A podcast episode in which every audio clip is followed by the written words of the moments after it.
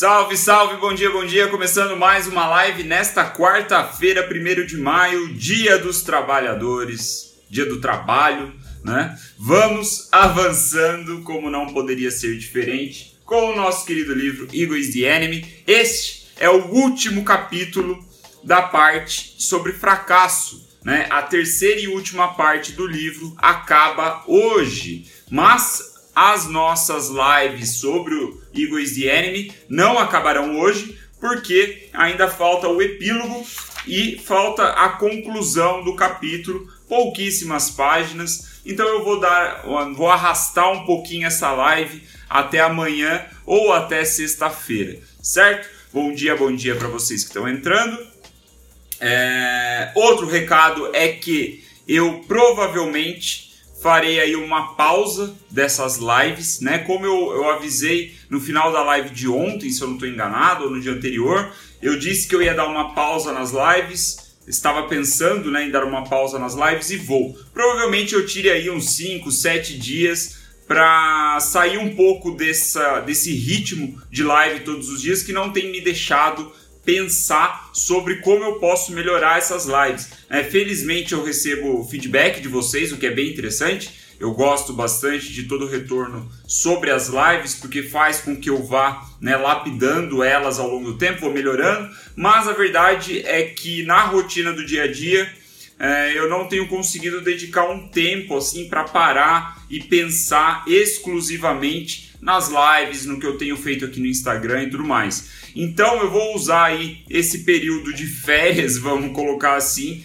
para continuar trabalhando, né? Para que eu tenha um tempo reservado no meu dia, né? Esse início da manhã, como muitos de vocês sabem, é quando eu acordo, faço aqui meu ritual matinal, faço as minhas coisas e também faço a leitura e essa mini preparação para as lives. Então, é, como eu trabalho né, o restante do dia, isso daqui é mais como um hobby para mim, não é a minha principal fonte de renda, então eu não posso abrir mão de outros compromissos que eu tenho ao longo do dia. Portanto, eu vou tirar essa mini férias aí mais para desafogar um pouco os pensamentos aqui sobre as lives e voltar, né, melhor, eu imagino, certo? Dado o recado, vamos então para o último capítulo da parte de fracasso de Ego is the Enemy, ego é o inimigo, como podemos lutar contra o nosso maior oponente, certo? Vamos lá, sejam bem-vindos, sejam bem-vindas, vocês que estão entrando. Nessa última parte, nesse último capítulo, o Ryan reservou para falar sobre amor. Vejam vocês, o título desse capítulo é Sempre Amor, Always Love. Então, o que, que ele quer dizer com isso? Né? Sempre aquela reflexão que eu tento trazer para as lives, porque caralhos ele colocou esse como o título do capítulo, então eu tento entender aí o motivo através da leitura, nem, nem sempre é tão simples, mas hoje eu acho que a gente vai conseguir chegar lá como nos outros dias, certo? Então ele abre o capítulo com a citação do Eurípides, né, que foi um poeta grego, se eu não me engano, um poeta romano, ou da antiguidade aí, um malucão, né, desses caras que a gente só conhece por um nome, né, um cara que não tem sobrenome, muito louco, tipo Aristóteles. Então o Eurípides, ele era um poeta e ele escreveu o seguinte, abre aspas, e por que nós deveríamos nos irritar com o mundo? Como se o mundo fosse notar, fecha aspas. Então ele abre essa reflexão, né, provocando aí, o, o Ryan traz isso, é, provocando a nossa reflexão sobre por que a gente deveria se incomodar com as coisas que acontecem fora do nosso controle, né? Com as coisas nas quais a gente não tem controle nenhum, como por exemplo a reação das pessoas sobre o que nós fazemos, sobre o nosso trabalho, enfim, sobre a nossa vida. Nós não temos controle sobre isso. Portanto, por que nos irritar? Por que deixar que isso nos entristeça? Né? Por que nos incomodar? O Ryan começa o capítulo trazendo Eurípides para então apresentar o personagem central do nosso capítulo, que é o Orson Welles, ou Willis, eu não sei exatamente a pronúncia, esqueci de procurar a pronúncia desse nome mais uma vez. O ponto é que esse cara, vamos chamar de Orson, né, que é mais fácil de falar. O Orson, ele é o cara que deu vida ao Cidadão Kane. Provavelmente vocês já ouviram falar desse filme, né? É considerado por muitos o melhor filme da história ou principalmente aí o melhor filme do século passado, né, do século 20, Cidadão Kane. Cidadão Kane, ele foi lançado, se eu não me engano, eu vi hoje mais cedo a data, ali na década de 40, se eu não estou enganado. E esse Orson, Orson Welles, é o Orson Welles, ele estava no início de carreira e ele era o roteirista, o diretor e o protagonista do filme, né? Um cara ali com um talento múltiplo. E o que aconteceu então? Por que a gente tem essa história, esse personagem, né, num, num capítulo onde o Ryan começa falando, né, ele dá o nome, ou melhor dizendo, no capítulo de Sempre Amor. Bom, o que aconteceu foi o seguinte: esse cara, o Orson, ele começou a trabalhar no filme, e o filme, se você não conhece, é sobre um mega, é, um, um, mega milionário, assim, um multimilionário do ramo da mídia, né? Se eu não me engano, eu, olha para você ver, é um filme famosíssimo e eu nunca assisti Cidadão Kane. Até estou me cobrando para que eu assista, né? Para ficar mais inteirado sobre isso também. Mas é, se eu não estou enganado pelo que eu li na sinopse, Cidadão Kane se trata, trata da história de um cara, um multimilionário do ramo do, dos jornais, né, da mídia. Ele é dono de um, de um jornal. E aí, quando o Orson começou a criar esse filme, começou a rolar um rumor de que ele estava se baseando, se inspirando em um cara que existia na realidade, que é o William Hearst. Hearst. Hearst, eu acho que é a pronúncia, sei lá que era um cara que batia com todas as características. Era um multimilionário, dono de um império da mídia, dono de vários jornais. E o lance é que a narrativa do filme mostra ali é, como o poder agiu sobre a história desse cara, né? interferiu na história dele. Eu não assisti o filme, não sei dar os detalhes para vocês. Né? Até sugiro que você assista, mesmo eu não tendo assistido, eu sei que é bom. E aí, esse filho da puta desse William Hearst aqui, ele viu isso e falou: caramba, esse cara, ele tá querendo me ferrar. Né? Ele tá falando sobre mim aqui de um jeito pejorativo. Aí o Ryan diz é que diz a lenda que esse o, o William Hart ele nem chegou a ver o filme, ele nunca viu, mas ele ficou tão ofendido com a parada na qual não era certo de que ele era a fonte inspiradora do filme, que ele começou a boicotar o filme ele começou a usar todo o seu poder midiático, né? Ele era o dono de um império de mídia. Tinha jornal em Nova York, tinha jornal, jornal na Califórnia, lá em São Francisco, enfim. Hoje em dia, inclusive, se vocês procurarem por pelo sobrenome dele, Hearst ou Hearst, sei lá, H-E-A-R-S-T, mídia, você vai ver que esse cara, a família dele ainda é poderosíssima. Eles têm muitos sites de mídia. Né? Inclusive, é, eu já, já conhecia de antes. Mas o ponto é que ele usou todo esse poder midiático dele para boicotar o filme. Ele falou assim: não quero que isso seja divulgado é, pela, a, pelos meus jornais, pelas minhas revistas. O que vocês acham que aconteceram? O que aconteceu na real? O, aconteceu exatamente o oposto. Né? Ele acabou criando um folclore popular em torno do filme justamente por essa tentativa de boicote. Isso é quase certo que vai acontecer. E a gente viu isso repetindo exatamente é, da mesma forma nesses últimos anos. Né? Este ano, já com, por exemplo, o, o filme 1964 do Brasil Paralelo. Começou a acontecer boicotes na mídia sobre o filme e, obviamente, o filme se popularizou por si só, né? Porque hoje, ainda mais potencializado do que na época do lançamento do Cidadão Kane, na década de 40 do século passado, hoje nós temos WhatsApp, hoje a gente tem Facebook, Instagram, redes sociais que democratizaram a mídia. Né? Hoje qualquer um, o William da vida, pode espalhar a mensagem dele para as pessoas que o seguem. Né? E assim a, a coisa vai se espalhando. Diferente na década de 40, onde um cara é, esse William Hart aqui era o poderoso lá e ele conseguia boicotar né, dentro do seu poder ali, dentro do seu da, da sua influência. Então hoje a gente pode ver que o, o, o poder do boicote ele é ainda menor, né? Nesse nível de boicote quando começa sobre uma instituição sobre a outra, né? Alguma coisa nesse sentido. Então, o ponto é que esse infeliz desse William, ele trabalhou assiduamente contra um rumor, porque o Orson, né, o criador aí do filme, diretor, roteirista e tudo mais, ele sempre falou que era uma mentira, que ele não tinha se inspirado nesse cara.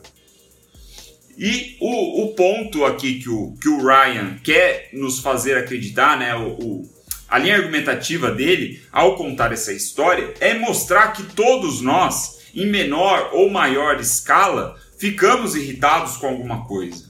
Geralmente ficamos irritados com coisas que estão fora do nosso alcance. Né, nas quais a gente não tem controle nenhum. E isso é totalmente natural. E aí o que ele traz é que quanto mais sucesso você tem, quanto mais poder você tem, mais a tendência é que mais você acredite que precisa se proteger, né, se defender de qualquer coisinha. Que então a, a história contada aqui por ele, né, apresentando essa, essa versão do Cidadão Kane, é, esse argumento se personifica no William Hart, né, que era o, o, o, mega empresário que se sentiu ofendido com o filme, achando que era sobre a vida dele. Então, né, por ser muito poderoso, ele achou que precisava se defender dessa merdinha. Em vez dele surfar a onda, aproveitar de alguma outra forma, usar o senso de humor, isso é, é, puta, é peça fundamental, né, quando a gente começa a se irritar com as coisas. Ontem, por exemplo, aconteceu aqui um, um curto-circuito. É, quando eu fui trocar uma lâmpada no meu apartamento e eu fiquei sem energia. E aquilo estava me irritando, porque eu tinha outros compromissos. Eu precisava da internet para fazer reuniões importantes nas quais eu não poderia adiar. E aquilo me irritou por um certo momento, até que eu falei, comecei a dar risada. Falei, porra, eu nem precisava ter trocado a lâmpada no momento que eu tava trocando. Eu decidi trocar por sei lá por que motivo e desencadeou uma série de, de, de má sorte, vamos colocar assim, que tava me deixando puto, mas eu não tinha controle nenhum sobre aquilo. Né?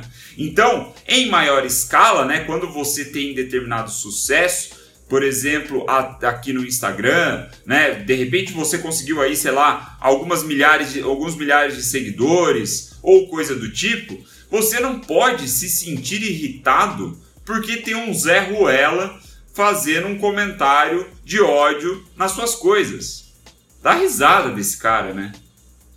E aí, na verdade, a, a resposta aqui do, do Ryan é, é sobre amor. Né? Tipo, a melhor resposta que você pode dar nessas situações, especialmente de ódio, né? E aí eu trago para o nosso contexto da internet, que não é exatamente o que o Ryan fala, mas eu acho que é mais palpável para você que está ouvindo agora, para você que vai ouvir depois. É amor, né? Se você está sendo atacado por ódio, né, o que a gente chama de haters, você tem que responder com amor, com amor, você tem que responder ali de uma forma simpática, né? Empática. É você se colocar. E isso é uma reflexão muito interessante, cara. Tipo, eu, eu vi o, o Gary Vee falando sobre isso várias vezes, né? De como você lida com trolls, como você lida com haters. Você lida com hater em primeiro lugar tentando se colocar no lugar desse cara. É você se colocar no lugar do hater, vestir o sapato dele, calçar o sapato dele e pensar o seguinte: porra, que vidinha de merda esse cara deve ter pra tirar ali cinco minutos do tempo dele que for para escrever um comentário de ódio na postagem de alguém que nem tem noção sobre a vida dele. Né? Tipo, nem sabe, o, o influenciador nem sabe que o hater existe. Não sabe nada, não tem contexto nenhum. Mesmo assim, o hater se dá o trabalho de tirar parte do tempo dele para escrever um comentário de ódio no meio de tantos outros comentários e coisas do tipo. Isso quando não fica pior, né? Não fica um negócio mais paranoico ali, uma, uma perseguição onde todas as postagens o hater começa lá a encher o saco. Isso é muito louco. E aí você, você como, vamos dizer assim, você como é, num lugar na posição aí do influenciador que está sendo alvo desse ódio, você tentar se colocar no lugar desse cara, você fica pensando, porra, mas que vida de merda, cara. A vida desse cara deve ser horrível. Né? Ele não deve ter, sei lá, bons amigos. Ou a família dele não, não, deve gostar muito dele ali, talvez. Ou ele não deve ser bem sucedido no trabalho, né? Ele não deve ser feliz com o trabalho dele. Ou a rotina dele deve ser uma merda. Enfim, você começa a se colocar na posição do cara e tudo que você pode sentir é pena, né? Você fala, que merda, eu não queria ser esse cara, eu não vou nem é, responder o ódio aqui, o comentário de ódio dele, porque eu vou causar mais dor na vida dele. Então vem a conclusão do Ryan né? Você responde com amor. Aí ele diz até, né, engraçado. Ele fala assim: "Tá, beleza, eu falar para você responder com amor pode ser até um exagero, pode soar exagerado, né? Você achar assim, porra, não faz sentido, o cara tá me atacando, como é que eu vou responder com amor?" Aí ele diz: "Nesses casos, se amor for demais, simplesmente ignora, né? É você quando alguém te criticar, é, criticar seu trabalho, ou quando alguém te, sei lá, te atingir de alguma forma que te irrita, né, que causa aquele, aquela irritação inicial, não caia nessa armadilha, né? Passe disso. Talvez você não consiga reagir com amor, mas tente reagir ali, ou melhor, tente não reagir, né? Esse é o ponto. Tente ignorar. Né? Na, na internet é fácil. Quem tem aí um pouco mais de, de, é, de quilometragem de internet, né? Já produziu mais conteúdo, sabe que é natural receber esse tipo de resposta. Mas se você reage assim, olha para o negócio, balança a cabeça e dá risada, né? Tipo, e até um pouco sentir ali um pouco de empatia por toda a vida do cara, tentar se colocar na vida dele e chegar na conclusão que deve ser uma bosta, ele deve estar tá tendo um dia de merda, uma semana de merda, talvez um ano de merda, ou uma década de merda. E aí, quando você coloca nessa perspectiva, você fala assim: porra, eu tinha que ajudar esse cara, na verdade. Eu tinha que dar mais amor para ele, né? Servir mais ele. Então, interessante essa reflexão que o Ryan traz no final é, desse capítulo, ou melhor, dessa parte de sobre fracasso, também né, no final do, do livro. Então, né, por que fracasso? Por que ele escolheu falar sobre amor na parte de fracasso? Vamos chegar lá. Antes da gente chegar lá, eu esqueci de falar, de comentar um, um negócio interessante aqui que é o seguinte: quando nós sofremos algum ataque de ódio, ou quando a gente deixa alguma coisa nos irritar, é, é, é uma, uma frase melhor colocada, né? Quando a gente deixa alguma coisa nos irritar, é como se fosse uma pequena ferida, né? Que causa na gente. Por exemplo, eu deu, né, falei agora há pouco que ontem eu fiquei sem energia por uma puta de uma bobagem que ali eu não tinha tanto controle assim. Eu poderia ter evitado aquela merda, mas eu não sabia, eu não sabia direito o que eu estava fazendo. Enfim, acabou acontecendo. Isso é uma pequena ferida que fez aqui em mim, né, que estava me irritando. Se eu ficasse alimentando aquela raiva, aquele estresse no qual eu não tinha controle, a ferida ia aumentando, ia se tornar um machucado maior. Esse machucado maior, se eu continuasse alimentando ele, né, vamos colocar assim, ele poderia infeccionar, e infeccionando ele poderia causar a minha morte. Então, o que o Ryan tá, essa analogia que ele traz é bem interessante, no sentido de que todas essas coisinhas, esses pequenos fracassos, essas pequenas críticas, esses pequenos machucados que a gente vai é, tendo ao longo da nossa jornada como criadores de conteúdo, como comunicadores, como empreendedores, como funcionários, como seja lá o que for, nós somos os responsáveis por tornar esse pequeno machucado, esse, esse pequeno, essa pequena ferida, em algo maior. Porque a gente fica alimentando aquela merda. Né? Agora, se a gente trata já com amor, né, no contexto aqui que ele põe, ou se a gente trata simplesmente ignorando, porra, fez um machucadinho aqui, um arranhadinho, eu nem preciso passar um curativo muito grande, eu tá com band-aid já era, né? Ignoro já, deixo aqui a biologia agir por conta própria e vai passar. Né? Esse é um ponto interessante.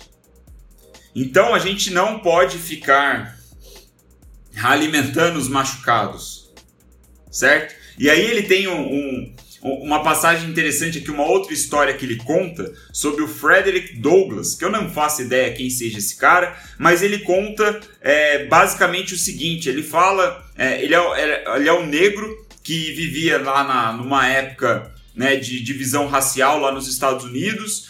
E aí ele estava andando lá no, estava sendo transportado de um lugar para o outro e passou um cara lá que xingou ele e falou assim: pô, você deveria estar tá no lugar das bagagens. Né? Este não é o seu lugar. Aqui no, no banco entre nós não é o seu lugar. E aí ele contando pro cara que ele simplesmente ignorou. Ele falou: foda-se, pau no cu desse cara. Contando eu, esse Frederick Douglass contando para outra pessoa, né? E aí ele diz que ele ignorou porque essa ofensa né? É, a agressão que o cara fez ali, o comentário de ódio, diz muito mais sobre quem está falando do que sobre ele. Então, para ele, foda-se. Não diz nada sobre mim. Né? Você não vai tocar minha alma, minha alma está intacta. Né? O meu caráter está intacto. Se a gente for puxar é, algum, algum conteúdo das lives anteriores, né, que a gente falou sobre caráter, o meu caráter está intacto. Até tem uma charge famosa que eu já vi viralizar na internet né, é, várias vezes e diz exatamente sobre isso. Né? A charge é mais ou menos assim, né? Tem dois personagens ali falando um com o outro, aí um diz assim, pô, você não acha que é, ser bonzinho demais como você é acaba atraindo gente que quer passar a perna em você, quer se aproveitar de você? Aí fala, ué, mas isso é um problema deles, não meu. Né? Então, você agir como você deve agir, você fazer o certo, é a sua parte que você está fazendo. Como a pessoa vai reagir, se ela vai se aproveitar de você de alguma forma, ela vai agir ali como um filho da puta, vai te usar, usar a sua boa ação, diz muito mais sobre ela do que sobre você que está fazendo a boa ação, porra. Você não tem que parar de agir do jeito certo só porque vai potencialmente alguém vai se aproveitar de você. Foda-se, velho. Então, é, eu lembrei dessa charge quando eu vi a história do Frederick Douglass, né? Porque é muito mais sobre o, a agressão, o ódio, é muito mais sobre o agressor, sobre, sobre o emissor e não tanto sobre a vítima. E quando a vítima tem essa mentalidade, ele tem essa perspectiva, o negócio passa batido, tipo, foda-se, isso não significa nada para mim. Essa sua agressão ridícula. Claro que são contextos e contextos, mas na maioria deles eu acho que encaixa essa perspectiva. Né? Então, para a gente finalizar, a gente traz aqui mais uma citação que eu marquei do Martin Luther King, que o Martin Luther King diz que o ódio é um fardo, é um fardo muito pesado. Né? É algo que você tem que carregar nos ombros que te custa muito. Enquanto a a, a, o amor é a liberdade. Então, quando você escolhe continuar alimentando esse ódio, ou essa irritação, ou coisa assim, né? Que aí no contexto da internet é comum a gente sofrer e coisas assim. A gente está carregando um fardo muito grande. A gente, ao alimentar o ódio, a gente vai sentir ódio, vai carregar esse fardo e a nossa vida vai ser uma bosta, vai ser muito mais difícil. Enquanto que se a gente responde com amor essas pessoas, a gente tem a liberdade. Por quê? Porque o ódio diz sobre o emissor do ódio e não sobre quem está recebendo, né? A quem foi direcionado o ódio.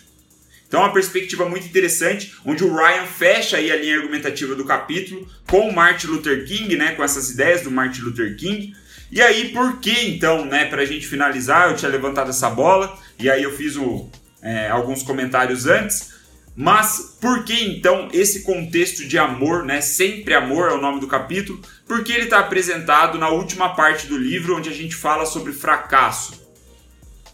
Porque o Ryan diz que no fracasso, em momentos difíceis, onde nada está dando certo como a gente gostaria, nós ficamos muito mais vulneráveis a esses ataques de ódio, a essas irritações. Então, é, a gente fica vulnerável a alimentar aquelas pequenas feridas, aqueles pequenos machucados, a ponto deles se tornarem um problema muito grande na nossa vida, né? Acab né? Podendo aí até definir a nossa morte. Então, ele traz isso no contexto de fracasso, porque é o momento onde a gente deve tomar cuidado a como vamos responder a essas irritações, a esses ataques, né? Justamente porque é onde a gente está mais vulnerável. Quando nós estamos mais vulnerável, é muito fácil a gente aceitar esse ódio, porque de certa forma a gente já está um pouco frustrado com o fracasso, com as coisas não indo como a gente gostaria. Pode parecer contraditório, mas nós devemos responder aí com amor, porque o amor é a liberdade, né? O amor é a falta do ego, né? O amor ao próximo. Então, assim a gente evita o veneno que pode ditar a nossa morte, certo? A gente foge desse ódio, ou melhor, a gente remedia esse ódio com amor. E assim, né, a gente não deixa o machucado crescer. Certo? Esta foi a nossa live de hoje, um pouquinho mais longa do que as últimas 26 minutos aqui de live. Muito obrigado pela atenção de vocês neste feriado do Dia do Trabalho, certo? Eu acho, eu não sei se eu vou concluir, sinceramente, não sei se vou concluir essa temporada de lives Eagles the Enemy amanhã, na quinta-feira, ou no dia seguinte, na sexta. Porque aqui eu tenho ainda a conclusão desse capítulo, que é o que o.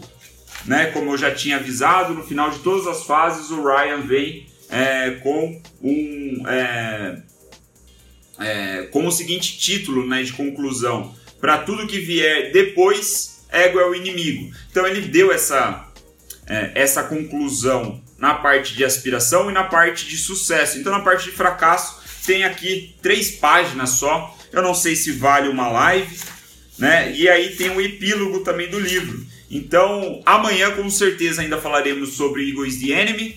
Talvez seja a última live da temporada, talvez eu estenda até sexta, mas o ponto é que terminando este livro, eu vou dar uma pequena pausa aí, ficar alguns dias off de lives diárias para eu conseguir é, respirar um pouco sobre como eu posso é, melhorar essas lives. Até conto com o feedback de vocês. Né? Se você tiver alguma dica, alguma sugestão, alguma crítica, vai ser bem-vinda para eu ir lapidando o formato dessas lives. Né? Eu quero tornar elas melhores para vocês né, que assistem, eu sei que muitos não conseguem acompanhar no horário, né, às 9 da manhã, não é um horário muito bom, mas é, na medida do possível eu quero é, deixar a live mais interessante. Então eu vou tirar aí, sei lá, uns 5, 7, 10 dias só para conseguir respirar um pouco e usar esse momento do início do meu dia que eu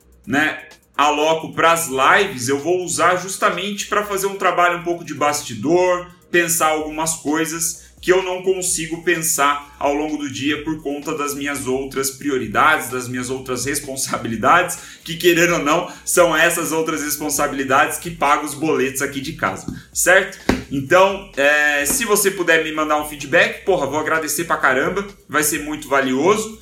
É, e é isso. Amanhã é, amanhã é, faremos então mais uma live sobre Ego é o Inimigo do Ryan Holiday. O motivo de ser 9 e 3 e não 9 horas é justamente porque causa essa dúvida. E causar essa dúvida faz com que você lembre do horário. Se eu falasse simplesmente 9 horas, talvez nem passasse pela sua cabeça a questão do horário. E não passando pela sua cabeça a questão do horário, provavelmente você esqueceria do horário. E eu quero que você lembre o horário. Portanto, 93. Por que 93? Ah, pronto, lembrou do horário. É por isso. Certo? Muito obrigado pela atenção de vocês. Bom feriado aí. É, bom descanso para quem vai descansar, bom trabalho para quem vai trabalhar e feliz dia do trabalho. Valeu!